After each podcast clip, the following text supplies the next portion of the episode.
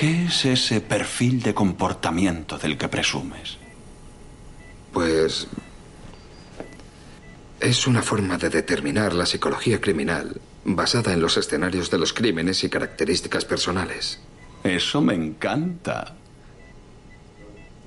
¿Cuál es mi psicología? No puedo decirte eso. ¿No puedes o no quieres? Son cosas de polis, Ed. Mi tema favorito.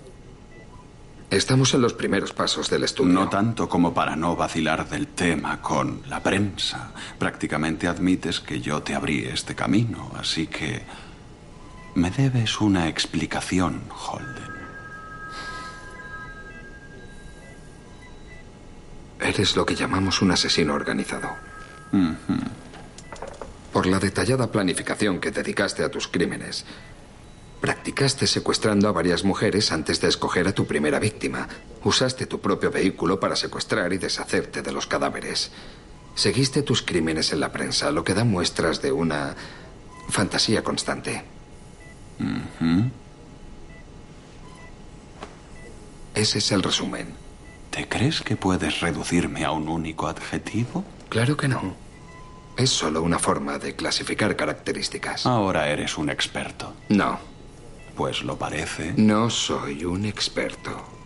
Pero quieres serlo, ¿verdad? Sí. La sangre humana está muy caliente. En una mañana fría y húmeda puedes ver su vapor. ¿Qué estás haciendo, Ed? Al principio las mujeres me trataban con indiferencia. No les interesaba compartir. En toda mi vida nadie quiso interactuar conmigo, ni siquiera nuestros gatos cuando era pequeño. La única forma de poseer a esas chicas era matándolas, y funcionó. Se convirtieron y aún son mis esposas de espíritu. Tiene gracia. En la UCI no hay ningún sistema para alertar a los guardas. Tienen poca vista, teniendo en cuenta la gente que pasa por aquí. Podrían matarte fácilmente. Hacerte cosas interesantes antes de que llegue alguien.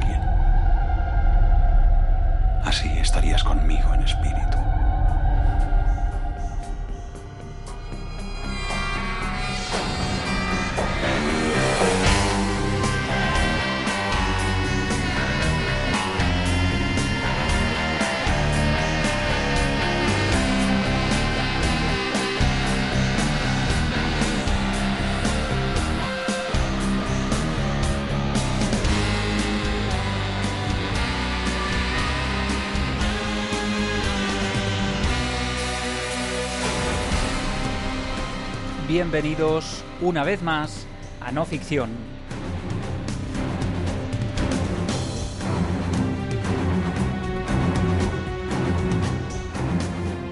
En el año 2017, David Fincher, el gran director de cine, autor de obras como Seven, que profundizaban el misterio de la mente del psicópata, del asesino en serie, estrenaba otra serie de factura implacable en Netflix, Mindhunter, Dos temporadas, 19 episodios. Una serie que se cocía a fuego lento, que contaba cómo en 1977 dos agentes del FBI revolucionaron las técnicas de investigación para encontrar las respuestas a cómo atrapar a las mentes psicópatas.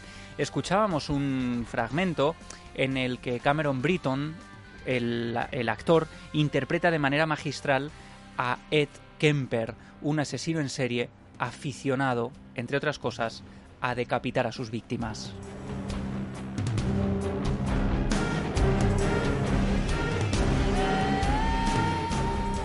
Jonathan Groff interpretaba a Holden, un agente especial del FBI que pertenece a la unidad de análisis de conducta, inspirado en un personaje real que es John Douglas. John Douglas es el padre del término asesino en serie, un término que utilizamos actualmente con toda naturalidad pero que en los años 80, cuando se acuña este término, era absolutamente novedoso. El asesino en serie, hasta ese momento, era simplemente un monstruo.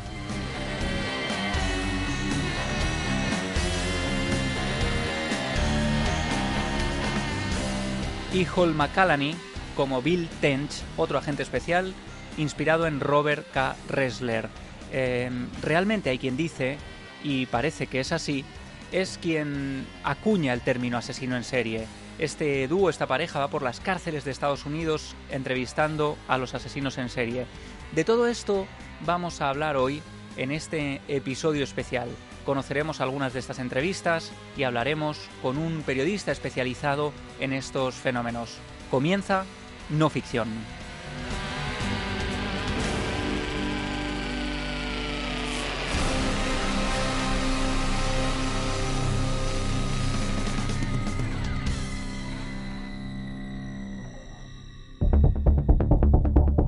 Historias demasiado increíbles para ser ciertas.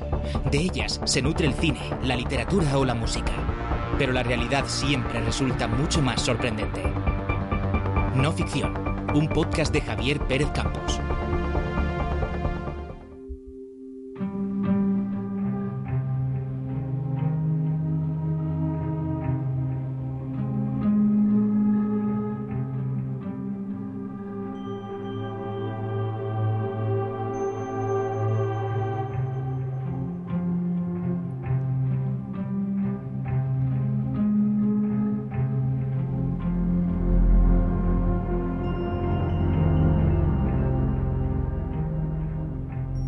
Sabe muy bien por qué. A finales de los años 60, precisamente, empiezan a aumentar de manera alarmante los crímenes atroces, que terminan encontrando su auge en los años 80. En esa década, en particular, se calcula que actuaron solo en Estados Unidos unos 200 asesinos en serie.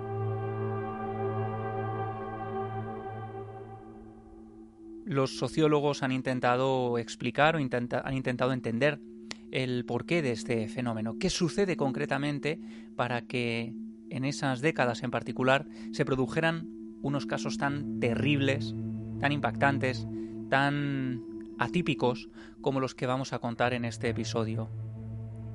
Hay quien dice que las condiciones sociales favorecían que esto sucediera. Por un lado teníamos a una sociedad, a una población muy confiada, que hacía, por ejemplo, autostop, que se paraba en la carretera y se subía a vehículos con desconocidos. Muchos de estos crímenes se cometían precisamente en las autopistas, en la noche, cuando no había nadie más, cuando un vehículo, cuando una furgoneta recogía a una joven que iba a una población cercana y la persona que conducía era uno de estos monstruos. Por otro lado, la gente empezaba a acomodarse en enormes barrios suburbiales en los que no conocía a sus vecinos. No existían bases de datos para relacionar los crímenes, no había tampoco métodos de vigilancia. Era muy fácil que alguien en la noche abriera una ventana, se colara en la habitación y perpetrara un crimen atroz.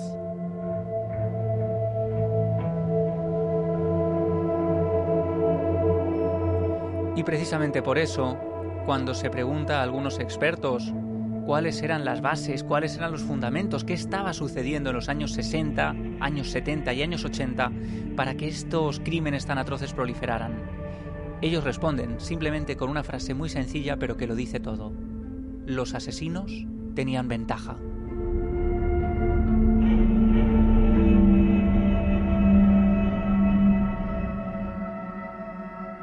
Y hace solo unos meses aparecía publicado un libro en la editorial Ariel. Ariel tiene publicados muchos libros de los que vamos a hablar hoy porque estos tratados de alguna forma, estos tratados sobre los asesinos en serie, em, están escritos por personajes muy interesantes. Aquí tengo uno llamado Hijos de Caín, una historia de los asesinos en serie de Peter Bronsky. Él es historiador y doctor en Historia de la Justicia Criminal por la Universidad de Toronto y tiene una hipótesis muy interesante y que cuadraría perfectamente con las fechas en las que estamos hablando actualmente. Él decía que el aumento de asesinos coincide con el final de los estragos de la Segunda Guerra Mundial. Dice este historiador que los asesinos eran hijos de los hombres que regresaron del campo de batalla estos hombres venían perturbados, habían visto escenas dramáticas, escenas impactantes, habían incluso matado a gente con sus propias manos, y esto había de alguna manera terminado calando como una gotera que va gota a gota haciendo caer un techo por completo, haciendo derrumbar un techo, había ido calando en la propia infancia de sus hijos.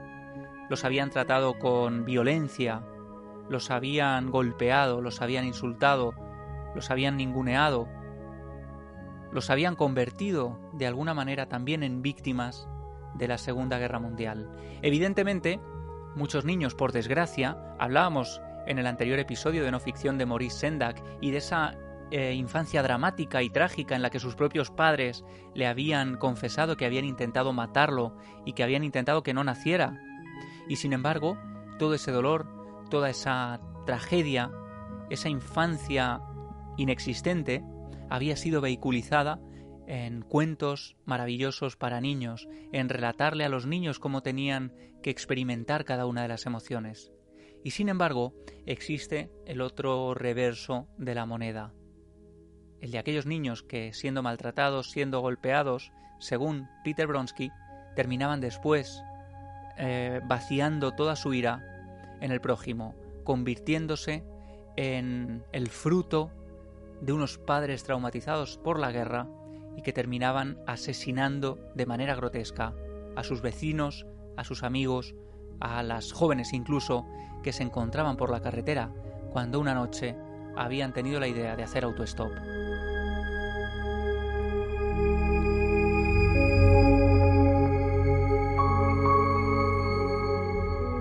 En esa época a la que se refiere Peter Bronsky no existía el término asesino en serie. Se utilizaba el de los monstruos. Monstruo era la denominación que se usaba para aquellos personajes que raptaban, secuestraban, mutilaban, torturaban, se comían o incluso se vestían con la piel de los suyos.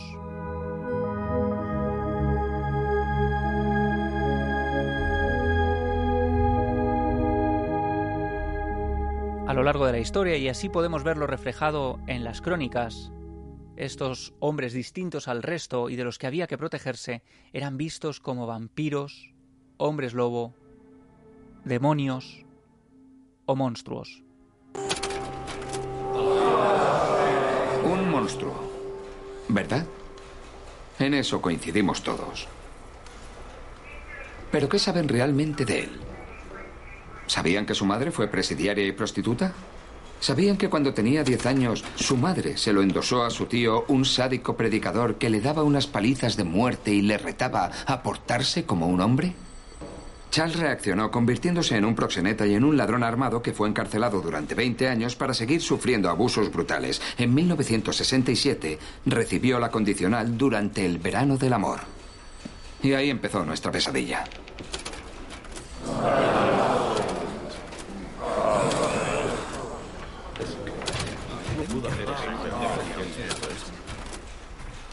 Se trata de un niño no deseado, sin amor, que recibía palizas y fue encerrado repetidamente. Bien, mi pregunta es, ¿no tendría eso algún tipo de efecto sobre él? Nació así. ¿Nació cómo? Pues malo. ¿Puede ser más específico? En teoría, él no mató a nadie. Mire esos ojos. ¿Cómo puede decir que no es malo? Eso suena un poco al Viejo Testamento. ¿No cree? El bien, el mal, blanco, negro, eso es fácil. Pero ¿Quién en esta sala tiene una vida fácil? Las circunstancias afectan al comportamiento. Cuando analizamos el pasado de Manson, la verdadera pregunta es, ¿cómo no lo vimos venir?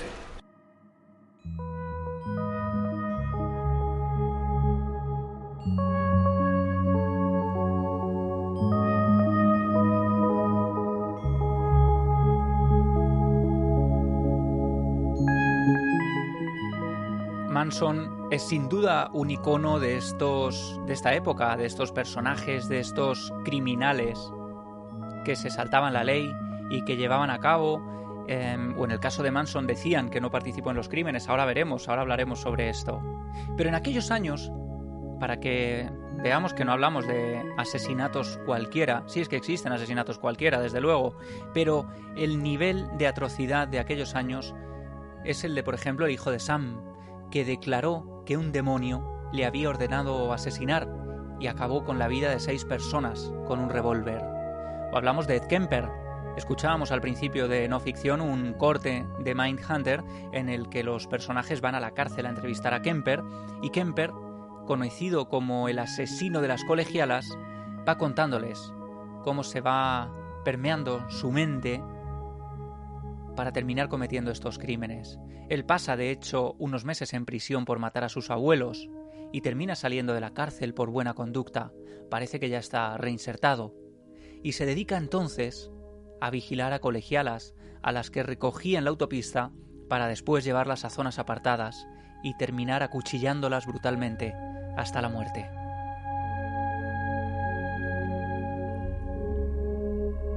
Por si esto fuera poco, después se llevaba los cadáveres a su habitación, a su apartamento, y allí mantenía relaciones sexuales con ellos para terminar desmembrándolos. Algunas de estas víctimas, por cierto, tenían 15 años. Kemper decide enterrar la cabeza de una niña de esta edad, de un adolescente, en el jardín de su madre.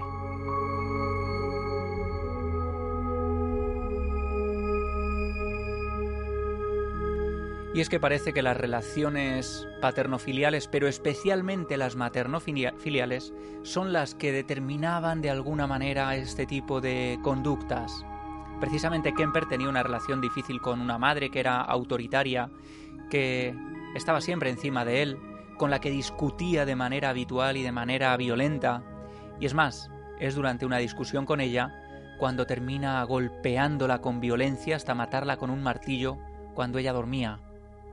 Después la decapita, arroja las cuerdas vocales al triturador de cocina, se come parte de los órganos y duerme cuatro noches con el cadáver.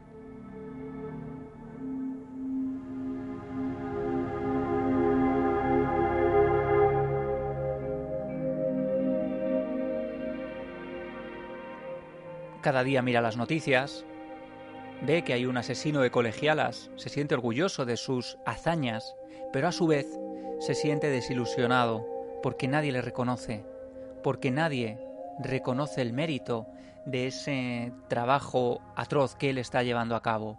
Así que finalmente decide entregarse a la policía tras cometer una decena de asesinatos salvajes.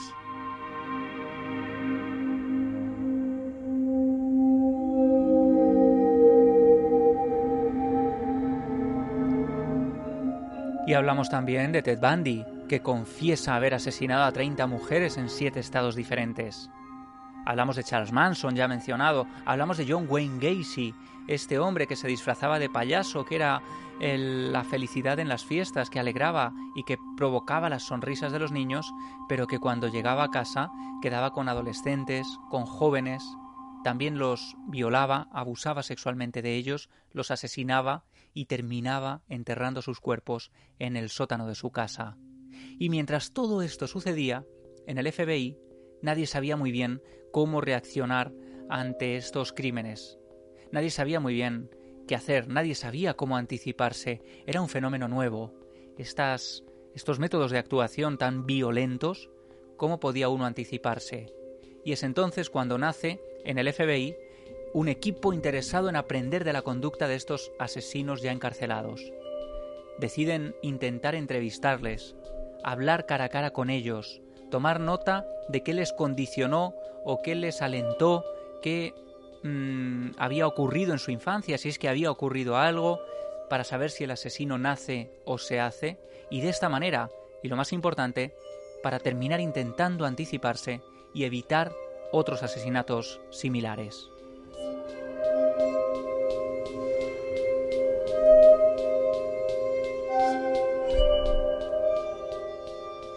Robert K. Ressler había llegado a la agencia tras una década alistado en el ejército de los Estados Unidos. Él estaba convencido de que los asesinos que llevaban a cabo unos actos de este tipo debían tener algo en común.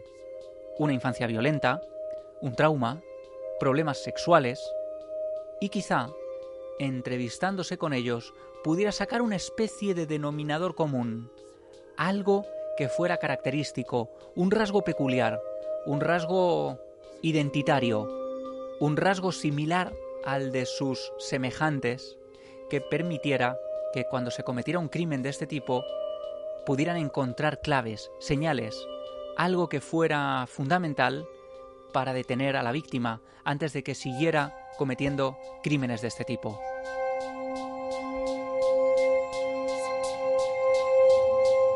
Es así como nace la Unidad de Ciencias de la Conducta y Ressler termina acuñando el término que hoy conocemos de sobra.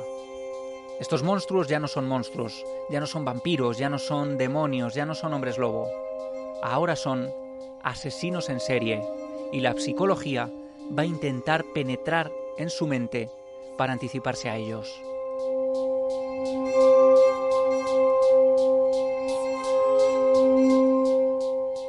Durante años, mm, Ressler entrevistó a los asesinos en serie más famosos de la historia, Ted Bundy, Charles Manson, Jeffrey Dahmer, Ed Kemper, va por las diferentes prisiones de los Estados Unidos consiguiendo las entrevistas. No era un trabajo fácil. Muchos de estos asesinos estaban en celdas de, de extrema precaución, de máxima vigilancia. Ponerse cara a cara con ellos era realmente un riesgo. A pesar de que estaban encadenados, a pesar de que tenían sus grilletes, a pesar de que había vigilantes, ahora conoceremos algunas cosas que le ocurrieron a Ressler durante sus entrevistas y que le pusieron realmente en riesgo y obtuvo conclusiones no solo interesantes, también útiles.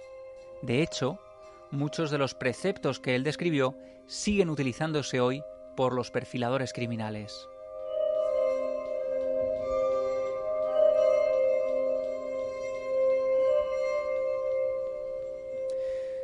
Robert Ressler aparece en la serie, interpretado, como decía, por eh, Hall McCallany, Bill Tench es el personaje, es como se denomina en la serie, y John Douglas, su ayudante, aparece aquí interpretado por Jonathan Groff, y el nombre en la serie es Holden Ford. Los personajes no tienen los nombres auténticos, pero están claramente inspirados en ellos. Ressler cuenta, por ejemplo, en su libro Asesinos en serie, que tenía un nombre anterior, pero que ahora se edita con ese nombre, Asesinos en serie, Robert Ressler, libro recomendadísimo si queréis conocer las entrevistas en profundidad con estos personajes.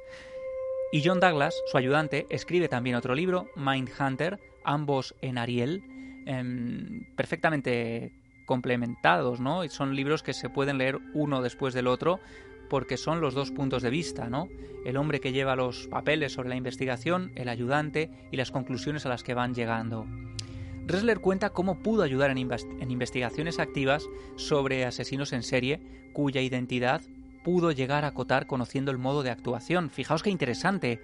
Esas entrevistas con Manson, con Kemper, con Dahmer, con Ted Bundy, le permiten de alguna forma eh, sacar esas conclusiones que él buscaba había determinados elementos propios, por ejemplo, de un varón soltero. Esto se podía ver en el modo de, em, de cometer el crimen. Era como la firma, como la escritura, igual que existen personas capaces de determinar la personalidad de las personas a través de la firma, había investigadores, gracias a Ressler, a los que él formó, él fue el pionero, que podían determinar si un crimen había sido cometido por un varón soltero de entre 30 a 35 años, diestro, desorganizado, que no tiene un trabajo estable, que tiene novia, que tiene una madre mm, con un carácter dominante, que conduce un vehículo utilitario en el que seguramente rapta a sus víctimas. Esto era capaz de sacar Ressler a través del modo de actuación de un asesino. Eran el cerco definitivo para terminar dando con algunos de estos asesinos, algunos, por cierto, de los más atroces de la época.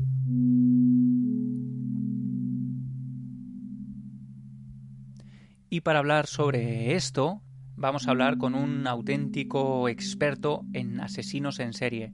Paco Pérez Caballero, además de querido amigo, compañero en Cuarto Milenio, es eh, director del podcast El Señor de los Crímenes, que podéis escuchar en Evox, un podcast maravilloso, un trabajo intenso que nos regala cada semana, cada viernes, eh, asomándose a la mente de estos asesinos, contándonos eh, cómo actuaban, que determinaba sus modos de actuación y sobre todo cómo protegernos de ellos.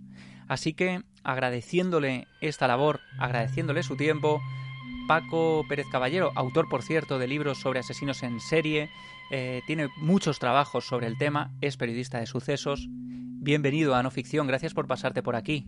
Pues encantado de estar aquí en No Ficción. Oye, muchísimas gracias por tu tiempo, que sé que no tienes mucho y además es que tú tienes miles de líos, eh, aparte de tus reportajes y de tu trabajo en Cuarto Milenio, ese podcast que lo está petando, que es El Señor de los Crímenes en Evox. Y bueno, cuéntame un poco cómo surge esa idea de, de, dedicar un espacio a estos personajes, ¿no? Porque cada programa del Señor de los Crímenes está dedicado a, a, un asesino, casi como uno de esos diccionarios que tú escribiste, mm, el diccionario Espasa de Asesinos en serie, que es muy complicado de encontrar, llevado al audio, ¿no? Al podcast. Sí, incluso es un paso más, porque yo lo que trato es de seguir llevando el mensaje que generó mi padre a la gente, ¿no? Y es simplemente decirle que el mundo es peligroso, a pesar de que vivimos ahora en una especie de sociedad idiota que nos dice que todos somos buenos y que no hay ningún peligro pues bueno, a través de los casos criminales, de los enigmas, de la crónica negra, podemos extraer eh, una especie de antídoto para protegernos no solo contra los asesinos, sino también contra las personas malas que nos rodean. Y bueno, yo creo que está hecho con mucho cariño. El título es El Señor de los Crímenes, que viene de una anécdota de mi propio padre, que un día por los pasillos de televisión española, que él trabajaba allí, eh, le dijeron, bueno, tú eres el Señor de los Crímenes, ¿no? Y eso se le quedó, le hizo mucha gracia. Y bueno, se, se quedó con eso, hizo un libro con ese título y luego, bueno, la verdad es que todo lo demás dentro del propio podcast está hecho con, mucho afecto, como homenaje a mi padre y, creo que eso es lo que está impulsando al, programa, ¿no? Que la gente percibe que, es algo hecho con cariño, sin demasiadas pretensiones y con eh, el objetivo de ayudar. Bueno, lo que importa es eso, ¿no? Al final en el programa eh, lo, bueno es que tú no te limitas a contar los casos, sino cómo podemos protegernos de esto, porque hay algo muy inquietante en el mundo de los asesinos y es que mm, siempre lo vemos como una cosa de ficción, ¿no? Ahora te preguntaré por qué nos encanta o por qué nos fascina el asesino en serie. Mm, muestra de ello es el éxito que viven las novelas, por ejemplo, de crímenes, los documentales de True Crime, que están muy de moda actualmente. Si cogemos la lista de libros más vendidos actualmente en España, seguramente las primeras 10 novelas sean de crímenes. El premio Planeta, este año La Bestia, Carmen Mola y todo ese lío que se ha montado a través eh, o debido al seudónimo de esta mujer detrás de la cual había tres escritores. Eh, es una novela también de crímenes bestiales en el Madrid del siglo XIX. Em, pero lo interesante es no quedarse solo en lo macabro, en lo grotesco, sino en cómo poder aprender de todo esto. Y mm, hay algo, Paco, que siempre hemos hablado tú y yo, para quien no lo sepa, trabajamos en Cuarto Milenio juntos, es más, mm, nos sentamos codo con codo, hablamos muchísimo de, cosas que vemos, de cosas que nos interesan, y hace unos años aparece esta serie, esta serie Mindhunters. Eh, yo desconocía de verdad todo lo que había detrás de los perfiladores criminales, la historia de Robert Ressler y John Douglas. De hecho, yo de Ressler había oído hablar, pero eres tú quien realmente me cuenta en profundidad quién es este tipo y por qué es tan importante para el crimen. Eh, tú has visto la serie, ¿no?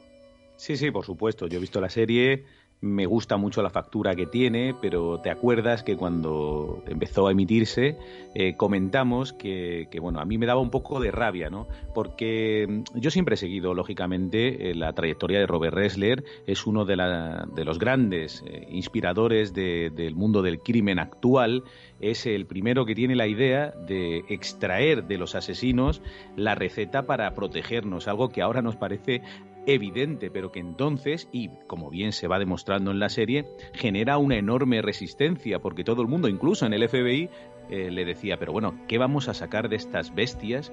¿Por qué vas a ir a hablar con esta gentuza? Y bueno, efectivamente él va demostrando, como siempre, ¿no? Con ensayo y error, que eh, hablando con estos asesinos se pueden extraer eh, claves porque ellos te explican por qué piensan así, qué obtienen de los crímenes y eso es fundamental y de hecho gracias a su trabajo es eh, cómo van deteniendo y cómo se van acercando a otros asesinos que en ese momento están aterrorizando el país. De hecho, él es el que acuña el término asesino en serie, él es el que habla de asesinos en serie organizados y no organizados, aunque todo esto se ha superado después, ¿no? Porque en general podemos hablar de eso, pero luego hay asesinos mixtos y, hay gente que es muy difícil de etiquetar, ¿no?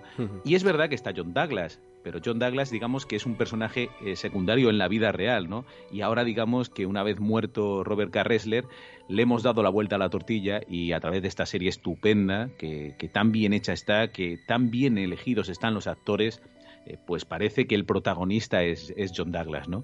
Digamos que para los que habéis estudiado en profundidad la criminología, el ámbito de, de los asesinos, el libro de Ressler es casi como un manual. Aquí lo tengo, lo publica, está editado en España por Ariel, actualmente con el nombre Asesinos en serie, pero eh, originalmente, Paco, el libro tenía otro título, ¿no? En la versión original. Sí, sí, el libro que yo he leído y he manejado y estaba en casa se llama El que lucha con monstruos y creo que es el título más adecuado. De hecho, eh, luego hay una segunda parte de este libro que se llama Dentro del monstruo y, son quizá los libros de cabecera de cualquier persona que quiera empezar a estudiar eh, cómo se adentra uno en la mente de un asesino en serie. Contiene entrevistas maravillosas con, asesinos y algunas experiencias eh, muy intensas que vive Robert K. Ressler. Mis asesinatos no eran crímenes sexuales. Yo no quería violar a nadie. Solo quería matarlas. Y las voces me ayudaban a justificar lo que ya quería hacer. ¿Cómo las encontrabas, a tus víctimas? Me ponía a conducir. ¿A conducir? Todo el tiempo buscando chicas. ¿Nunca escogías a ninguna por adelantado y la vigilabas? No. Nunca sabía quién sería. ¿Eso hace el de Kansas? Eso creemos, por sus cartas. Yo solo conducía. Seguro que el de Kansas hace igual. Necesitas un coche fiable. Y fui listo. Estudiaba mapas, rutas de huida, llevaba mi pistola, monedas para el parking. El momento surge sin avisar. ¿Cómo sabías qué noche salir de caza? ¿Tenía algo que ver con los ciclos lunares? ¿Qué va? Cazaba cada noche. ¿Todas las noches? Esa es la clave, el compromiso. Salía todas las noches, pero puede que una vez cada varias semanas encuentres a la chica perfecta en el sitio perfecto a la hora perfecta. Nunca sabía lo que buscaba, pero lo sabía nada más verla. ¿Alguna vez volviste a los escenarios de tus crímenes? Todo el tiempo. ¿Era porque sentías culpabilidad o remordimientos? No. Si fallaba o había demasiados polis, volvía a donde había hecho un trabajo. Para revivirlo. Cada detalle. Me revolcaba en la tierra donde habían muerto solo para sentirlo. Me parece muy interesante, tú has mencionado ya dos nombres, ¿no? Robert Ressler, Asesinos en serie, de editorial Ariel, este libro se puede encontrar, manual para todos los que habéis estudiado el crimen en profundidad, y Mindhunter, escrito por John Douglas, se publica en España a raíz del éxito de la serie, la editorial es crítica, digamos que Ressler es un poco el maestro y Douglas el alumno aventajado. Sí, sí, así es. Así es, y hombre, eso no le quita ningún mérito a John Douglas. Lo que a mí me parece es que tras leer Mindhunter, el libro, eh, le ha dado un poco la vuelta a la tortilla. Tú también lo has leído y se ve claramente una especie de oda a sí mismo eh, de John Douglas, prácticamente diciendo que el protagonista, el, que llevaba el testigo ahí era él, ¿no? Que yo, que Robert Carresle pues era un señor que estaba allí, pero vamos, que John Douglas era el, corazón de esto, ¿no? Y de hecho en la serie es el que lleva eh, la voz cantante, ¿no? Estamos siguiendo su vida, la relación que tiene con, esa novia tan extraña, eh, cómo vive él eh, esa cosa tan difícil de enfrentarse a gente que ha hecho cosas terribles y, Robert Carresler digamos que es el que le va acompañando no sí que le da un papel eh, de respeto. Es verdad que Robert Carresler en todo momento está ahí como un hombre respetable un hombre que tiene unas convicciones muy importantes pero el protagonista es John Douglas. Y creo que en el libro se nota. Y para mí eh, el que lucha con monstruos es insuperable, está mucho mejor escrito, eh, tiene una profundidad mucho mayor y creo que es mucho más interesante. Qué bueno es el título original, ¿eh? el que lucha con monstruos. A mí me parece muchísimo mejor que Asesinos en serie, aunque entiendo que Asesinos en serie, evidentemente, para el lector que no sabe de qué va el libro, pues es mucho más directo, mucho más claro, ¿no? Pero mm, yo, yo tengo una sensación, no sé si tú coincides, el libro de Ressler es fantástico para quien quiere profundizar en la mente de los asesinos, que era realmente la, intención del proyecto de Ressler, y Mindhunter quizá eh, relata más bien el efecto que eso produce en el investigador. Por eso el libro de Douglas es mucho más personal, porque cuenta un poco también cómo en algunas ocasiones llega a sufrir mm, crisis de ansiedad, ¿no? Em, y, luego se nota un poco ese intento de... Mm, sí, sí, sin duda. De llevarse el, mayor número de anécdotas cuando ves que algunos de ellos comparten. Por ejemplo, cuenta mm, John Douglas en el libro que Richard Harris, eh, el autor del Silencio de los Corderos, le confiesa en un momento dado que el personaje de Jack Crawford está inspirado en él. Pero esto ya lo contaba Robert Ressler en su libro también, en Asesinos en Serie, ¿no? Hay a veces, parece cuando lees los dos libros, que se percibe cierta hostilidad un poco en la relación de ambos personajes. Yo creo que, efectivamente eh, sucede eso, pero fíjate que es a posteriori, es cuando ya ha muerto Robert Carresler realmente, ¿no? Porque en un primer momento el que se lleva la fama y el mérito es, eh, es, el investigador principal. Y es a posteriori, por lo menos esa es la percepción que tengo yo, cuando se producen estos choques, porque claro, ahora ya no hay posibilidad de discutir, ¿no?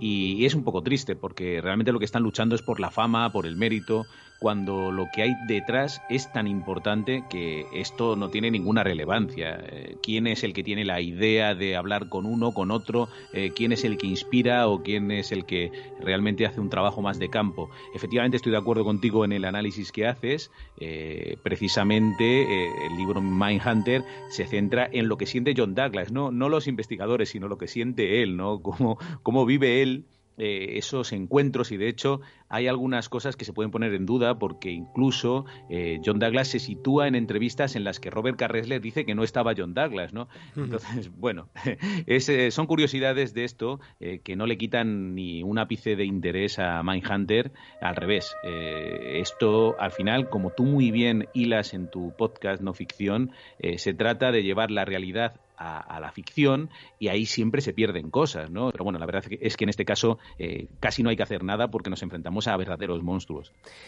Fíjate, el primer capítulo de Asesinos en serie de Ressler habla del asesino vampiro, habla de Richard Chase, este personaje que hace desaparecer a varias personas, que parece llegar a beber la sangre de alguna de ellas, y cuenta en el libro Em, Robert Ressler, cuando se encuentra con él en una de estas entrevistas, su aspecto me dio otro susto.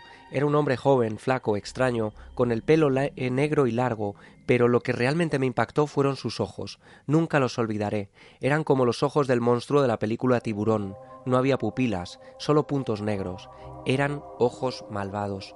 Tú has tenido la, oportunidad también de mirar al mal directamente, ¿no? A, través de, de, tus crónicas, estando incluso en, en los juicios donde te llegaste a topar cara a cara con algún asesino similar a los que aparecen en estas obras y, desde luego hay algo interesante ¿no? en extraer también conclusiones de lo subjetivo, no solo de lo objetivo. Y ahí es donde va Ressler, a intentar obtener detalles no solo de las cosas que se pueden cuantificar, como intentó hacer César Lombroso ¿no? en alguno de sus estudios siglo XIX, intentando explicar por qué el asesino era un asesino, sino que Ressler trata de, de anticiparse al asesino intentando sacar detalles Em, de lo que ve y de lo que percibe también de ellos, ¿no? Eso es yo creo lo interesante de las entrevistas. No solo cuenta lo que relatan los asesinos, sino que también cuenta sus impresiones personales y la energía, entre comillas, que transmiten estos asesinos.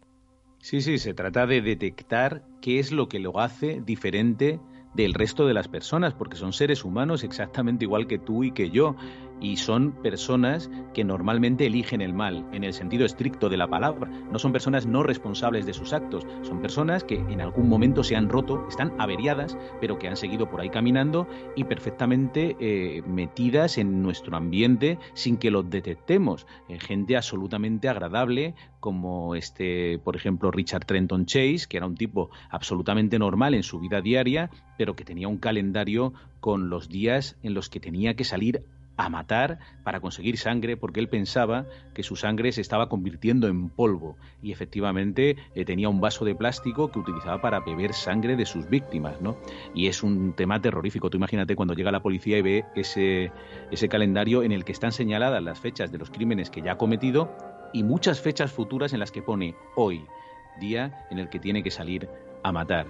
Sin duda nos estamos perdiendo algo si no nos sentamos y pensamos que el mal existe que hay gente malvada que puede hacerte daño y que la única manera de protegerte es conocerlos, es saber eh, que pueden dar una cara muy amable, pero que luego van dejando señales de su eh, lado oscuro. Y eso lo está haciendo Robert Ressler por primera vez. Se está enfrentando a ellos y les está escuchando, porque entonces como es lógico, como nos pasa a todos, nadie tenía ganas de escuchar a estos asesinos, ¿no? Dice, bueno, este tío con todo lo que ha hecho, no quiero ni verle, ¿no? De hecho, en Estados Unidos, existiendo pena de muerte, pues decían, mira, estos no los quitamos de en medio y ya está, ¿no? Eso hicieron con Ted Bundy, por ejemplo.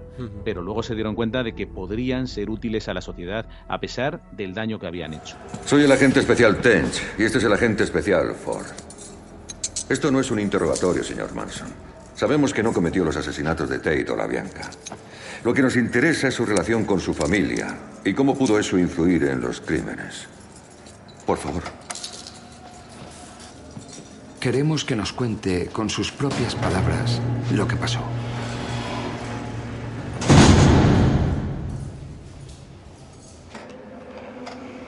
¿Le importa si grabamos esto?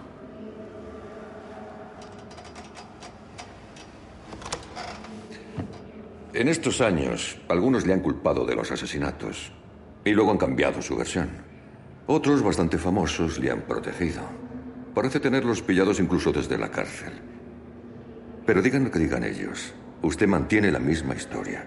Porque mi verdad es simple y su verdad es complicada. ¿Complicada cómo?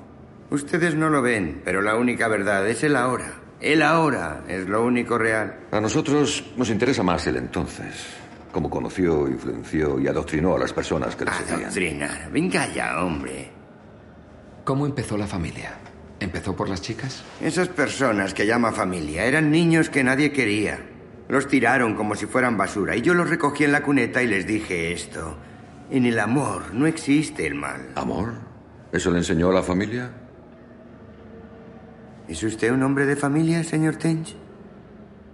Sí. ¿Sí? Ese también es un hombre de familia, con sus llaves y su pistola. Está enseñando a sus hijos ahora mismo. Están aprendiendo sus creencias y creerán en ellas. Y usted, usted enseña a sus hijos. Mírese a sí mismo. Juzgue las mentiras de su vida. Esos niños que les atacan con cuchillos son hijos suyos. Eran sus seguidores, Charlie. Usted les dio el cuchillo. Fueron ustedes. Yo no les enseñé. Solo les ayudé a levantarse. Y se levantaron, salieron y mataron a siete personas inocentes.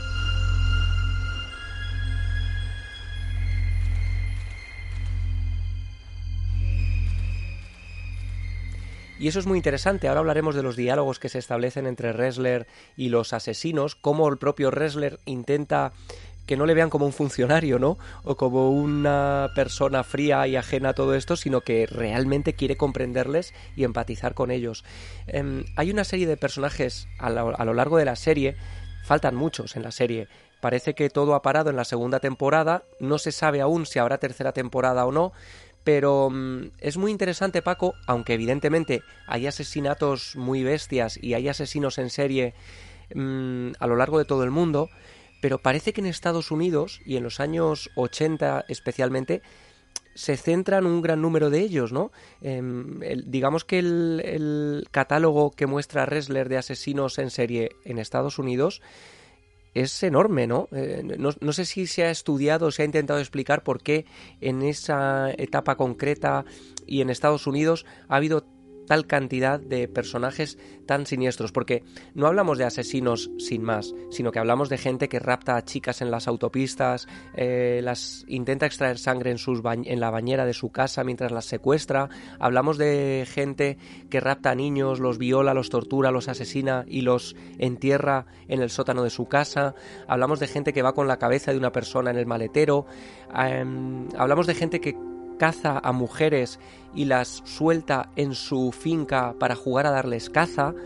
Es decir, no hablamos de alguien que mata sin más, hablamos de una especie de divertimento, de diversión a través de la tortura. Mm, ¿Existe alguna razón, alguna explicación o, o no se sabe muy bien por qué sucede? Sí, sí, se ha estudiado mucho. Eh, la verdad es que a la conclusión a la que se llega es que el mismo caldo de cultivo da los mismos monstruos. ¿Por qué se da en el mundo anglosajón? Bueno, pues porque naturalmente es un mundo muy competitivo, donde poco a poco se ha ido perdiendo el concepto de familia, donde era muy fácil que los niños estuvieran solos, donde había mucho pudor hablar de las relaciones sexuales. Sabes que Estados Unidos y el Reino Unido también, pero especialmente Estados Unidos es un lugar donde por un lado son el primer productor mundial de pornografía y luego hay una persecución social a este consumo, ¿no? Se dice que, que las relaciones sexuales pues parece que tienen que estar eh, en un segundo plano. Eh, total, ese mundo de contrastes para determinadas personas disfuncionales, personas que no consiguen ir construyendo su personalidad, parece que favorece que puedan optar por empezar a cometer crímenes. ¿Qué ocurre? Que cuando esas personas no se relacionan con normalidad, buscan la manera alternativa de obtener lo que desean. Y muchas veces eh, lo que buscan no es el sexo entendido como nosotros lo podemos imaginar, sino buscan la dominación, eh, eso que no les pida el ponerse delante de otra persona como un igual lo que hacen es llevárselo o llevársela a su terreno, porque no olvidemos que los asesinos en serie matan hombres y matan mujeres, ¿eh? a veces por igual, depende de sus gustos. Jeffrey Dahmer mataba hombres, pero como tú has dicho, eh, esto se ha ido extendiendo por todo el mundo, porque eh, la cultura anglosajona está ya en todas partes. De hecho, nosotros en España prácticamente vestimos como los americanos, consumimos sus mismos productos y de hecho tenemos el mismo caldo de cultivo. En España siempre ha habido asesinos en serie, pero eran de otro tipo. Eran asesinos sexuales eh, muy brutales, como el Sacamantecas de Vitoria o como el, eh, hombre lobo de Galicia, ¿no? Eran eh, personas que mataban muchas veces también, como el hombre lobo de Galicia, por necesidad, para robar. Pero este asesino retorcido empieza a llegar con la cultura anglosajona, ¿no? Y no es por otra cosa, es porque el mismo caldo de cultivo, las mismas condiciones de la sociedad, favorece que esas personas que ya tienen la tendencia a ser malvado, porque esto es importante, mucha gente sufre en la niñez y no se convierte en un asesino ni en serie ni de ningún tipo, al revés, intentan mejorar sus condiciones para sus hijos, ¿no? Pero sí es verdad que favorece esto. Y también hemos tenido asesinos terribles, por ejemplo en Rusia, ¿no? Eh, son lugares donde se favorece esta soledad, donde hay esta competencia tan grande y donde se castiga mucho el fracaso. Ahí tenemos el ejemplo y es verdad, cuando lees el libro de Ressler ves que detrás de la historia de cada uno de estos asesinos hay un tema habitual que es el sexo, ¿no? Eh, la educación sexual que reciben en la infancia, los traumas, los tabúes, Em, problemas en la escuela, niños que son agredidos en el colegio también por los compañeros y todo eso va haciendo explotar. Y eso que hemos visto muchas veces en las películas y que parece un tópico, pero que es cierto, muchos de estos asesinos empiezan torturando animales, maltratando animales, aparece en el libro de Ressler, es como una seña de identidad de muchos de estos personajes. Yo creo que en la serie el gran malvado, eh, casi como un Aníbal Lecter, Em, es Ed Kemper, ¿no? Ed Kemper, que es el anfitrión de Ressler. En este caso, en la, serie no se llaman Ressler y Douglas, son otros nombres, pero interpretan estos personajes. Y Ed Kemper es quizá el primer anfitrión que ellos encuentran en la cárcel, con muchas ganas de hablar. Y, y desde luego está muy bien interpretado por Cameron Britton, se parecen muchísimo y tiene esa anécdota muy inquietante que tú la conoces, ¿no? De, de, cómo en un momento dado el personaje de Ressler se queda a solas con Kemper en la celda y sucede algo, ¿no? Y, y ese tipo de anécdotas se van contando en el libro. Verás, Bill, ya de pequeño mostraba una grandísima imaginación. De adolescente empecé a cortar objetos inanimados, figuras de acción, las muñecas de mi hermana, les arrancaba la cabeza, les rajaba el cuerpo, las mutilaba, por así decirlo. ¿Tenías fantasías con qué? ¿Mujeres de verdad? Uy, sí. Y mi madre me gritaba sin parar, me decía que estaba enfermo, creía que acabaría haciendo algo horrible algún día. ¿Qué se creía que ibas a hacer? Supongo que violar a mi hermana o algo así. Eso fue cuando yo tenía diez años. Qué bien. ¿Por eso tu madre te mandó con tu tío? Al final me fugué para vivir con mi padre, pero él tampoco me quería. Así que me mandaron a vivir con mi abuela, a la que le parecía un pirado. ¿Por eso la mataste? Las dos eran mujeres muy controladoras, agresivas y matriarcales. ¿Matriarcales? Feminicéntricas. Apunta eso, es un buen antecedente. ¿Y qué pasó después? Me metieron en un puto hospital psiquiátrico. Tenía 15 años. Y cuando salí de allí había cumplido los 21. Todos esos años en los que otros chicos vivían su revolución sexual, yo estaba allí encerrado. ¿Os acordáis del Flower Power? Las universitarias que buscaban amor y paz. Físicamente no era impotente, pero sí emocionalmente. Por la forma en que me condicionó mi madre. Verás, Bill, supe una semana antes de su muerte que iba a matarla. Se fue a una fiesta, se emborrachó y volvió a casa sola. Le pregunté cómo había ido la noche y se quedó mirándome. Dijo, durante siete años, no me he acostado con ningún hombre por tu culpa, mi hijo asesino.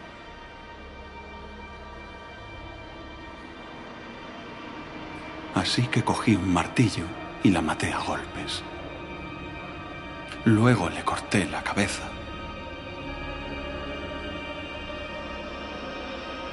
Y la humillé. Si una mujer humilla a su hijito, él se volverá hostil, violento y degenerado. Punto y final.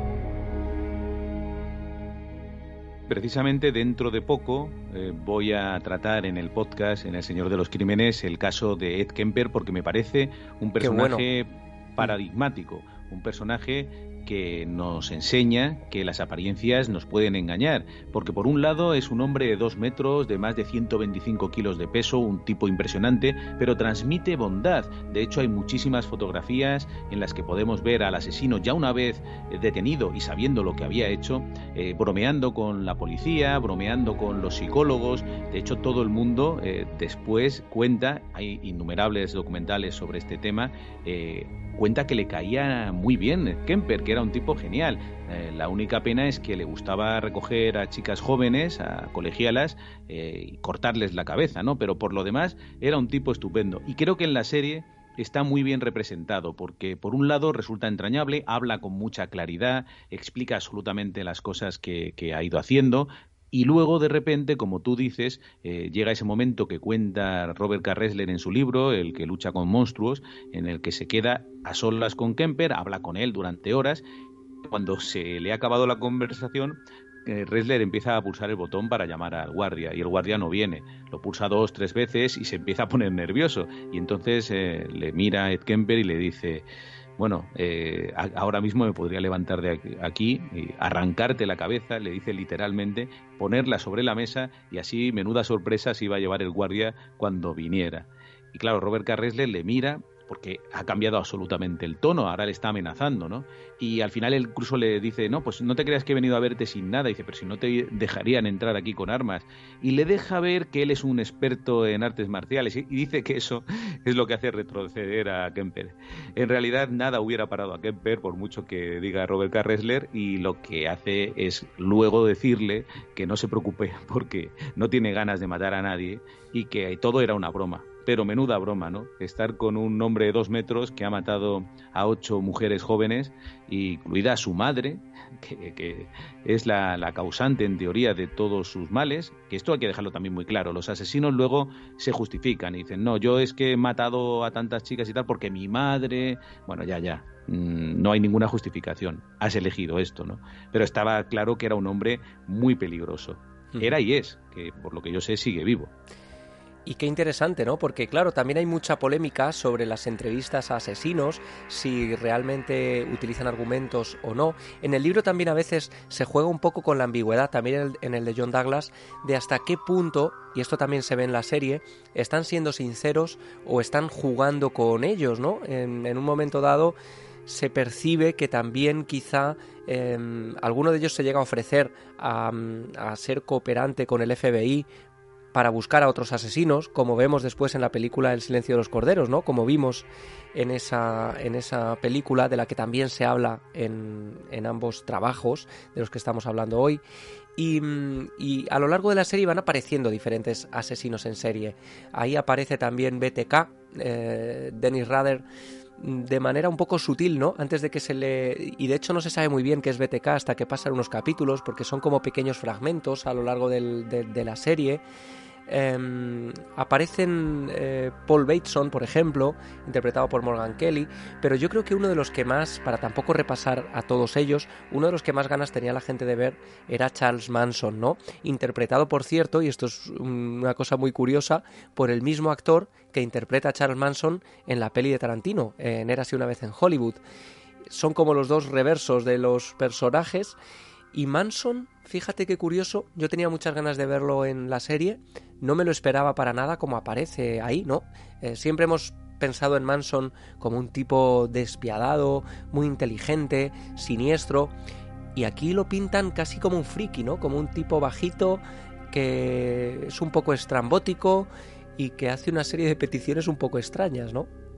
Sí, pero es que eh, yo creo que Manson se acerca mucho más a, esta caricatura que, que, al monstruo que nos hemos imaginado porque efectivamente era el líder de una pandilla, pero digámoslo claramente, de una pandilla de idiotas, de un grupo que está muy bien representado en la película de Tarantino, Érase una vez en Hollywood, donde estaban allí consumiendo drogas, haciendo el vago y bajo el poder o la tutela de uno que tenía un poquito más de cabeza que ellos, ¿no?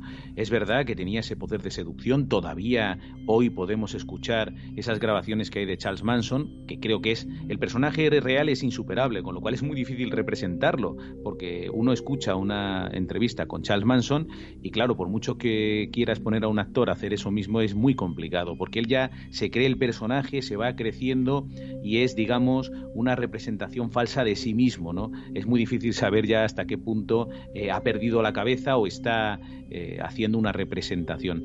Y bueno, en cualquier caso, como todo lo que está representado en Mindhunter, está muy bien hecho. Están cogidas eh, las características básicas del personaje, se parece muchísimo el actor, está muy bien caracterizado y de hecho también en Era ser una vez en Hollywood el papel que hace, que es muy pequeño, es un papel de, tontito, ¿no? ¿no? No llegan a darle esa mm, apariencia que quizá tenemos todos en la cabeza de haber protagonizado uno de los hechos criminales más importantes de los Estados Unidos, o por lo menos de los más recordados. Además, sale muy poco. Hay quien dice que es la forma de Tarantino de ningunear a este personaje que acabó con esa edad de oro también del cine de Hollywood, que acabó con el.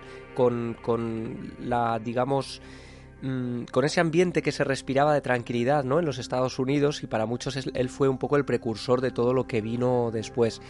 De Manson habría mucho que decir, por fortuna tenemos un capítulo entero, un episodio del Señor de los Crímenes, que se llama Charles Manson y la familia del mal, en el que tú cuentas con detalle toda la historia y desde aquí recomendamos que la gente vaya a escucharlo. Pero fíjate, a mí me llamó la atención que todos los que entraban en la dinámica de Manson, de alguna manera acababan formando parte de su espiral de locura. Eh, tú me recomendaste también el libro de Vincent Bugliosi, eh, Helter Skelter, que se puede encontrar en España, eh, ya en castellano. De, fácil lectura, ¿verdad, Javi? Sí, sí, porque es un tocho, no sé si son mil páginas o cerca de, ellas. Y bueno, yo, yo es verdad que me volví muy loco antes del estreno de, de Eras una vez en Hollywood de Tarantino, me dio por leer todo lo que había de Manson. Además, era no sé si el 50 aniversario mm, de los crímenes y se publicaron muchas cosas en España. El de Bugliosi es verdad que es muy bueno para entender todo el caso en su plenitud. Y hay un momento dado en el que Bugliosi, que, que, es todo un personaje y que es un tipo además siempre como muy serio, de pronto dice que encuentra a Manson como un tipo que habla de que tiene fenómenos o que es capaz de producir fenómenos sobrenaturales, ¿no? Fenómenos poltergeist, que las chicas Manson que van allí parecen eh, embrujadas por su mirada y de pronto, él no cree en nada de esto, pero ve a Manson mirándole fijamente, mirándolo fijamente a los ojos. Él se queda paralizado porque esa mirada le provoca un escalofrío y cuando se mira el reloj, Bugliosi descubre que el reloj se ha parado. Y entonces devuelve la mirada a Manson y éste le sonríe como si entre ellos fueran solo conscientes de lo que acababa de suceder y eso le deja un poco sorprendido, ¿no? Es la única puerta que abre a lo sobrenatural respecto a Manson. Buglioi es un genio, tío. Tiene todo lo que querría un fiscal, menos una cosa, pruebas. No tiene pruebas. ¿Se cree en ese rollo del Helter Skelter? Muerte a los cerdos, cerdo político. La verdad es que suena a visión. ¿Pero qué visión? Puede que tuviera una opinión sobre blancos y negros y los líos que se traían, pero no recuerdo haber hablado de empezar una guerra racial. ¿Y cómo se convirtió en una historia? Fue Sadie la que empezó a oír mensajes en el álbum blanco. Le dio a la prensa material para cualquier perversión que quisieran publicar. El fiscal cogió la versión de Sadie y corrió hasta el juzgado con ella. Charles Manson, el hombre más peligroso del mundo. Hippie líder de una secta que programaba a las personas para matar. En ese libro dice que soy tan poderoso que con solo una mirada le paré el reloj. Y yo pensaba en mi celda, wow, ¿de verdad soy todo eso? Un poco más y acabo creyéndomelo hasta yo. Pero me paro a mirar todos los relojes que veo y ¿saben qué? Por mucho que mire el reloj no se para nunca.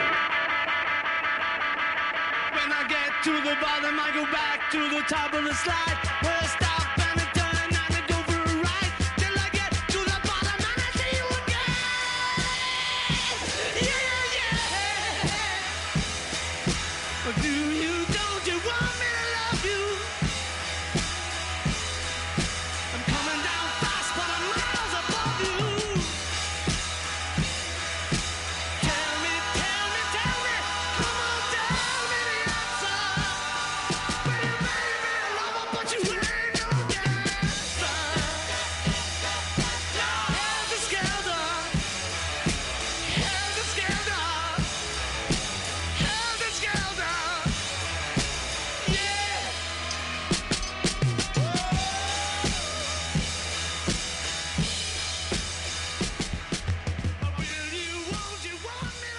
en la serie lo que vemos, y en el libro, es que realmente era un embaucador que yo creo que la anécdota de las gafas de sol que tú conoces es el mejor ejemplo de cómo la cómo jugaba Manson, ¿no? A, intentar dárselas de lo que no era. Sí, sí, sin duda. Él se queda ahí con las gafas de sol porque es al final la, tontería que, que, él quiere demostrar ahí. Pero esto que estás contando de Bugliosi eh, es muy interesante porque ese es el juego que él eh, lleva a cabo con todos sus seguidores. De hecho, les reta muchas veces a que le disparen, por ejemplo, o acaben con su vida, eh, con esa voz que tiene, con esas técnicas que él ha aprendido, no lo olvidemos, en la cárcel, porque él entra y sale de la cárcel en un primer momento por robar coches, no tiene una vida especialmente afortunada, y claro, cuando sale de la cárcel, él allí ha aprendido técnicas de cienciología, por ejemplo, ha atendido técnicas de psicología. En la cárcel se aprende mucho de los malos, ¿eh? porque los malos, cada uno tiene su técnica y se transmiten sus conocimientos, con lo cual ya sale con una determinada capacidad de convencer y se encuentra con la explosión hippie y efectivamente consigue ese personaje que luego impresiona también, por supuesto, al fiscal y a la gente que lo tiene alrededor. Le tenían verdadero miedo. Era un enano de, menos de un metro sesenta, pero que impresionaba mucho porque hablaba con mucha seguridad, amenazaba, eh, te decía por, por, un lado una broma y luego, sin embargo, pues eh, eh, era capaz de negociar y era capaz de asustarte. yo creo que eso está muy bien representado en Mindhunter y nos quedamos con ganas de haber profundizado en eso también en la película de Tarantino, pero efectivamente eh, eso es muy importante. Eh, no es que tengamos que ningunear a los asesinos, es que tenemos que saber exactamente lo que son, que son gente rota. No se puede admirar a estas personas. Sabes que Charles Manson recibió decenas de cartas hasta que falleció en prisión, eh, queriendo pues estar con él, acostarse con él o ponerse a su servicio. De hecho, por eso nunca recuperó la libertad, porque tenía miedo de que aun siendo una persona ya mayor, eh, pues pudiera convencer a quien sea para cometer un delito. Sabes que incluso años después de los de los acontecimientos eh, que sabemos eh, del matrimonio La Bianca y por supuesto del asesinato de Sharon Tate y de sus amigos, pues una seguidora de Manson intentó atentar contra el presidente de los Estados Unidos. O sea, es decir, no es ninguna broma, era un tipo con una capacidad de convicción que da miedo. ¿Qué, tío? ¿Me gustan tus gafas de sol? ¿Me las das? Muchas gracias. El gurú de los enanos puede irse directo al infierno, por lo que a mí respecta. Agente Ford.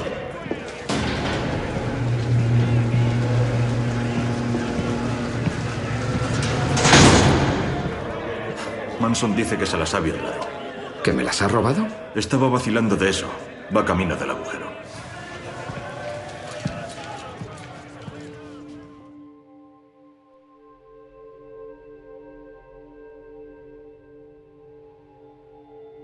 Siempre se dice, bueno, Manson nunca participó en los crímenes, Manson siempre estuvo en esa, en esa, mm, en ese decorado de las antiguas películas donde vivía la familia. Mm, no está tan claro, ¿no? se dice como muy alegremente, es verdad que nunca se pudo probar, pero quién sabe si, si pudo actuar. Hmm. ¿Qué evidencias tenemos de que no estuviera en el lugar de los hechos? Ah, que los asesinos, los asesinos materiales dicen que no, que Charles Manson no estaba allí. Por ejemplo, en el caso de los La Bianca hay un relato de los hechos realmente pintoresco, porque como sabes, en teoría, en el caso de Sharon Tate no estaba Charles Manson, pero en el caso de los La Bianca, Charles Manson entra para explicarles lo que tienen que hacer, ¿no? Y luego se va y no participa en los hechos. Eso nos cuentan. Si uno lee toda la historia de Charles Manson, se da cuenta de que hay varios episodios de violencia anterior incluso con algunos de sus seguidores. Entonces, bueno, eh, no es descabellado pensar que pudiera participar en alguno de los hechos, no sabemos en qué grado. Lo que está claro es que lo juzgaron como un asesino, no como un inductor, y lo condenaron por asesinato. O sea que, en fin, no se andaron con medias tintas porque aunque no lo pudieran probar entonces, los medios no eran los de ahora, eh, sospechaban que este tipo era muy peligroso y creo que ha quedado suficientemente acreditado. Cuando vimos que había una serie sobre asesinos en serie eh, dirigida por David Fincher, yo creo que todos pensamos en Seven, ¿no? David Fincher, director de Seven, esa película terrorífica sobre un asesino que va eh, replicando los siete capitales a través de los cuerpos de sus víctimas. Yo creo que todos imaginábamos una serie que iba a ir por ahí, por esos terrenos pantanosos y desagradables de los cuerpos en descomposición, y sin embargo lo que encontramos es otra perspectiva, la perspectiva de los que llegan después, de la gente que intenta analizar todo eso para después, a través del conocimiento que han adquirido de los asesinos en serie, poder adelantarse y prevenir eh, otros asesinatos. Mm, no sé si tú echas en falta a algún personaje de los que se cuentan en el libro, porque claro, si la serie no va a continuar con una tercera temporada, que ojalá que sí. Aquí lo que da miedo además no son las escenas del crimen, son las conversaciones de los asesinos. Es una serie en la que tú puedes ver a Ed Kemper, como dices, un personaje aparentemente normal y corriente que estaba hablando de sus aficiones hace unos minutos, relatar después cómo ha decapitado a una persona con toda la tranquilidad del mundo. Y eso es lo que da miedo. No sé si tú echas de menos alguna de las entrevistas, alguno de los personajes que se cuentan en el libro y que quizá podríamos ver en próximas temporadas si la serie se retoma. Bueno, el, más impresionante, por lo menos por lo que le pasa a, este hombre, a Robert Carresler, es sin duda Ed Kemper, ¿no? Pero tiene una entrevista muy interesante, por ejemplo, en Dentro del Monstruo con Jeffrey Dahmer, el carnicero de Milwaukee. Y creo que también hay actores en Hollywood eh, que podrían eh, representar muy bien a Jeffrey Dahmer. A mí me viene a la cabeza, fíjate, eh, esta serie que nos gusta tanto, que es Supernatural. Si os acordáis del actor que interpreta a Lucifer, creo que, que, tiene un parecido bastante próximo con, con, Jeffrey Dahmer y sería, un, por ejemplo, un actor estupendo para, para representar a este auténtico monstruo terrorífico, ¿no? Eh, y otros muchos, porque eh, Robert Carresler habló, por ejemplo, con Ted Bundy, que, que, le explicó, le dio algunas claves para perseguir al asesino de Green River, que, que entonces estaba absolutamente mm, trayendo de cabeza a, la policía porque no había manera de, dar con él, ¿no?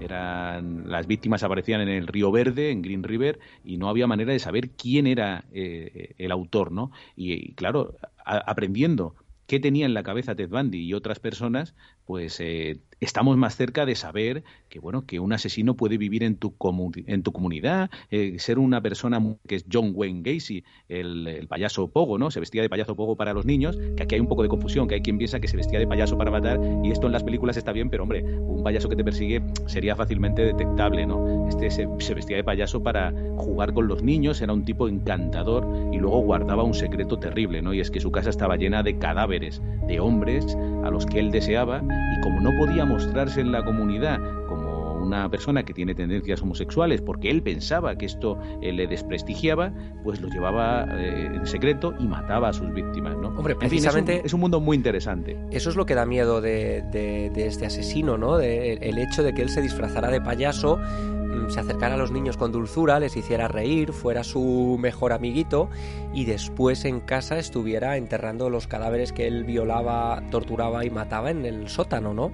Eh, esas escenas, esas fotografías que, que hemos visto de las excavaciones en el sótano de este personaje mm, impresionan mucho, ¿no? Y yo creo que ese es el detalle que, que es, digamos, el ejemplo perfecto del vecino que tienes al lado y que mm, no sabes lo que está haciendo cuando, cuando no le ves, ¿no? Y que vive ahí, es un tipo integrado en la comunidad y es también el ejemplo de Ted Bundy. No sé si tú has visto, por cierto, la película de Ted Bundy interpretada por Zac Efron. Yo, yo nunca habría imaginado a Zac Efron interpretando a Ted Bundy, la verdad. Pero no, está mal elegido, ¿eh? Sin embargo, no está, no está mal. Primero se parece. ¿Verdad? Se parece. Y, luego, quizá lo que menos me gusta de eso es que eh, se pasa de puntillas por los crímenes. O sea, realmente. Es como una historia de la historia de la novia, ¿no? Más que la historia de él. Eso es. Mm. Sí, sí, yo creo, eso lo hacemos mucho quizá para evitarnos el sufrimiento. A veces se habla de los crímenes sin ver lo que pasó con las víctimas y esto es absurdo porque claro que nos impresiona y claro que es repugnante. Y permíteme esta licencia, a veces eh, hablamos del caso Alcácer y, y, no decimos lo que le pasó a las niñas. Y es que claro, eso es la clave de todo, ¿no? Entonces pasamos por encima, ¿no? Que si esta circunstancia, esta otra circunstancia, sí, oiga, pero es que lo que pasó es tan extraordinario que, que no es un crimen común, ¿no? y en este caso al analizar a Ted Bundy, pues nos pasa lo mismo, ¿no?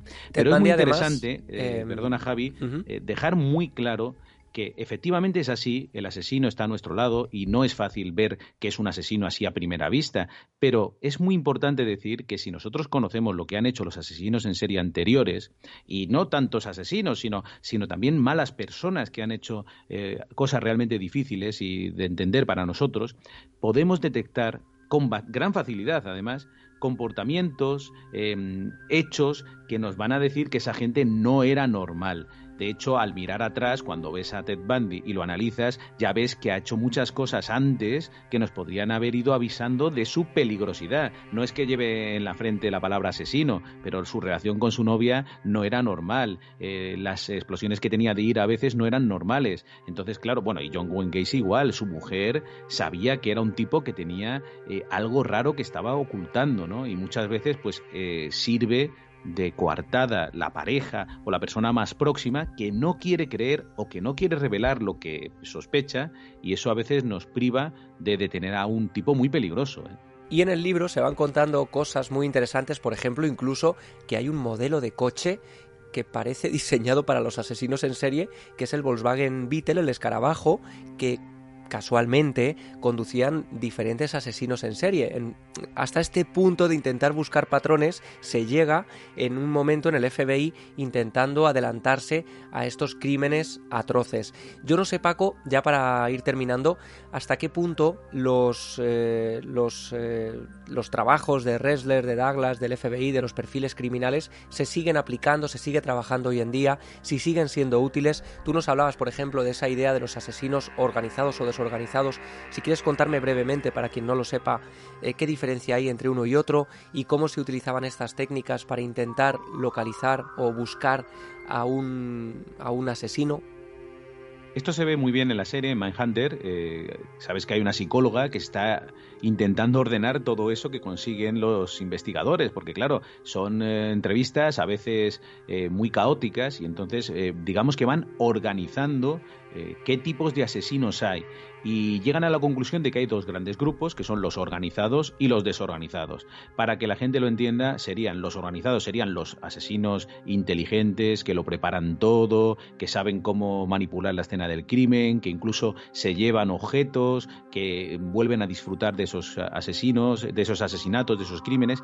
Y luego está el asesino desorganizado, que digamos se acerca a la idea que tenemos del asesino perturbado, que es una persona que, muy, que no sabe muy bien lo que está haciendo, que, tiene una explosión de ira muy grande, como por ejemplo aquí podría ser el matamendigos, ¿no? Eh, una persona que eh, realmente no está en sus cabales. Eh, los asesinos desorganizados mm, se meten en este cajón. Lo que ocurre es que luego se ve que no es tan fácil dividirlos porque los propios asesinos en serie, al, estar rotos, como estamos hablando, están averiados, tienen cosas que parecen de un asesino organizado y de repente hay algunos actos que, podrían entrar dentro de la categoría de asesinos no organizados o desorganizados. Con lo cual, bueno, todas las etiquetas eh, nos sirven para entender el fenómeno, pero no son cerradas. De hecho, eh, sabes que antes se decía que el asesino en serie tenía que matar a tres víctimas, dejando un periodo de enfriamiento, y ahora no es tan así, ¿no? Porque hay asesinos en serie que han sido, por ejemplo, detenidos en la segunda víctima, pero que no cabe duda de que si hubieran seguido en libertad, pues hubieran seguido matando, ¿no? Así que con los conceptos pues tenemos que tener también cuidado. Es decir, que fue un estudio muy interesante el de, el de Robert Ressler y, el análisis de la conducta del FBI, pero todas esas teorías, imagino, pues han ido actualizándose, ¿no? Se van modificando con el tiempo, pero la base de esos trabajos y esas entrevistas y lo que consiguieron con ellas se sigue utilizando y se sigue aplicando hoy en día.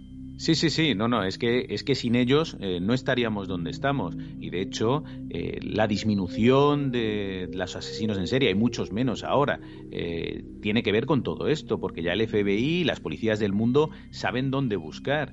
Aún así, sigue habiendo cierto pudor, por ejemplo, aquí en España, hablar de asesino en serie, como si fuera una figura que no existiera, ¿no? Hay incluso inspectores de policía que han dicho que el asesino en serie no existe y que es una invención de la prensa, ¿no? cosas tan absurdas como estas, cuando está ampliamente documentado, ¿no? Que hay muchos asesinos en serie y que los ha habido en España. En efecto, en todo lo que hicieron Robert Carresler y John Douglas son, eh, son cosas perfectamente aplicables ahora. Las entrevistas siguen siendo muy interesantes, los personajes siguen siendo muy interesantes y no los tendríamos tan bien analizados sin ellos. O sea que sin duda, una curiosidad es que sabes que cuando se fundó esto de los nombres que estamos hablando, ¿no? Cuando se fundó la unidad se llamaba la unidad de ciencias del comportamiento y ahora ya no se llama así, la cambiaron porque no les gustaba este nombre y ahora se llama la unidad de análisis de conducta, ¿no? Pero bueno, viene a ser lo mismo y sigue trabajando. Pues Paco, muchísimas gracias por tu tiempo, muchísimas gracias por compartir todo tu conocimiento de años y años y años acudiendo a los lugares donde se han producido crímenes, entrevistando a los familiares de las víctimas, entrevistando o viendo, mirando a los ojos a veces a los propios asesinos y todo esto nos lo cuentas cada semana de manera magistral todos los viernes en El Señor de los Crímenes. Así que gracias por este espacio y gracias también por ese podcast fantástico que, que seguimos semanalmente. Un placer, querido amigo, y mucha suerte con No Ficción. Un abrazo a tus oyentes. Un abrazo enorme.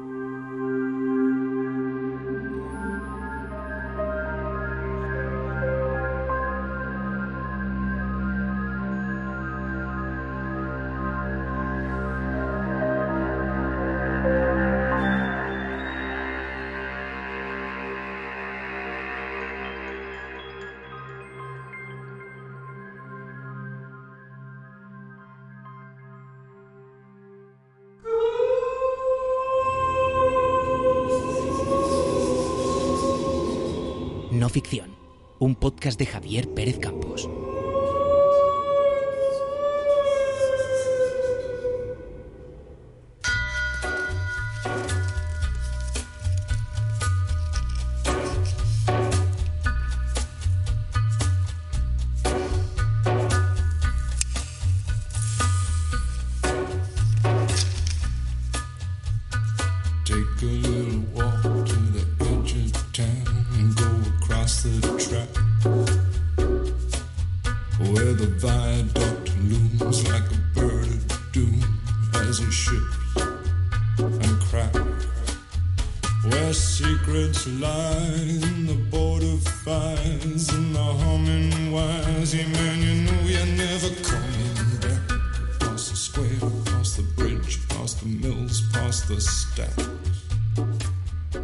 Mano de Nick Cave llegamos al final de este episodio, un tanto oscuro, un tanto duro, pero del que podemos aprender un poco, ¿no?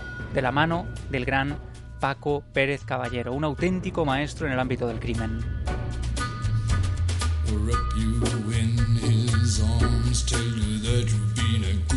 Ya sabéis que mm, se me ocurrió esa idea de hacer una pequeña sección para el final del podcast llamada Sin Spoilers, en la que iba a recomendaros algunas cosas, cosas que estoy leyendo, cosas que me han interesado, cosas que he visto, cine, series, y donde vosotros también podéis participar.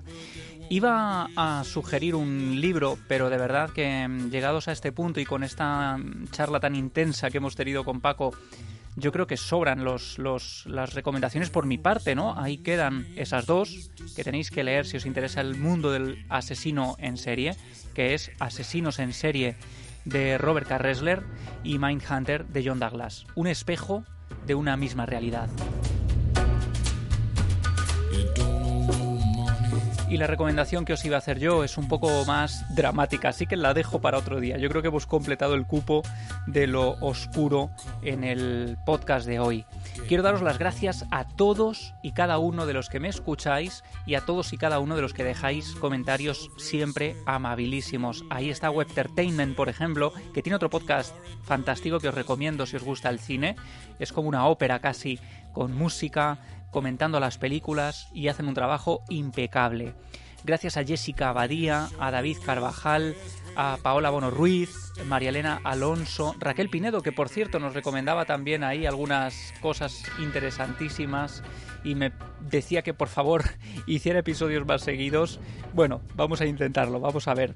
Mario Navarro decía, eh, como fan del slasher, te recomiendo Terrodrome Rise of the Boogeyman. Ese es tu videojuego, me decía. Oye, yo tengo que reconocer que lo paso fatal con los videojuegos de terror. O sea, a veces me quedo al borde del infarto. No sé qué pasa. En el cine, en los libros, no me pasa. Pero en los videojuegos, la sensación de manejar yo al protagonista me hace sentirme muy cerca de la muerte, ¿no?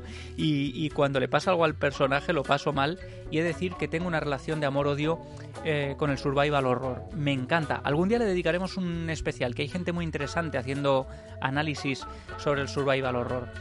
Y quiero dar las gracias a Hannah Ziur, que respecto al programa de la semana pasada, eh, donde viven los monstruos, programa pasado, me decía, me ha encantado este nuevo capítulo, creo que es un tema muy interesante y que por mucho que pasen los años, siempre va a suscitar controversia. Se refiere a cómo este autor hacía mm, libros no dedicándose solo a lo que se cuenta habitualmente a los niños, ¿no? Y dice ella, en el libro Psicoanálisis de los cuentos de hadas, Bruno Bettelheim dice, todo cuento de hadas es un espejo mágico que refleja algunos aspectos de nuestro mundo interno y de las etapas necesarias para pasar de la inmadurez a la madurez total. En la obra, Bettelheim insiste en cómo las historias y cuentos ayudan inconscientemente a los niños a encontrar soluciones y entender mejor sus problemas y sentimientos, convirtiéndose pues en una herramienta casi esencial para enfrentarse al mundo real menudo comentario, ¿no? Es casi un anexo, un apéndice, una ampliación a ese programa. Millones de gracias, Hanna, por esta información.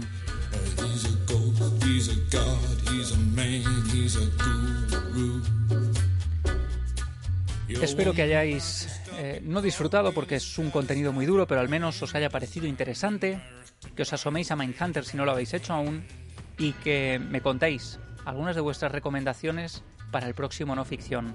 Gracias por estar ahí, un abrazo y que seáis muy felices.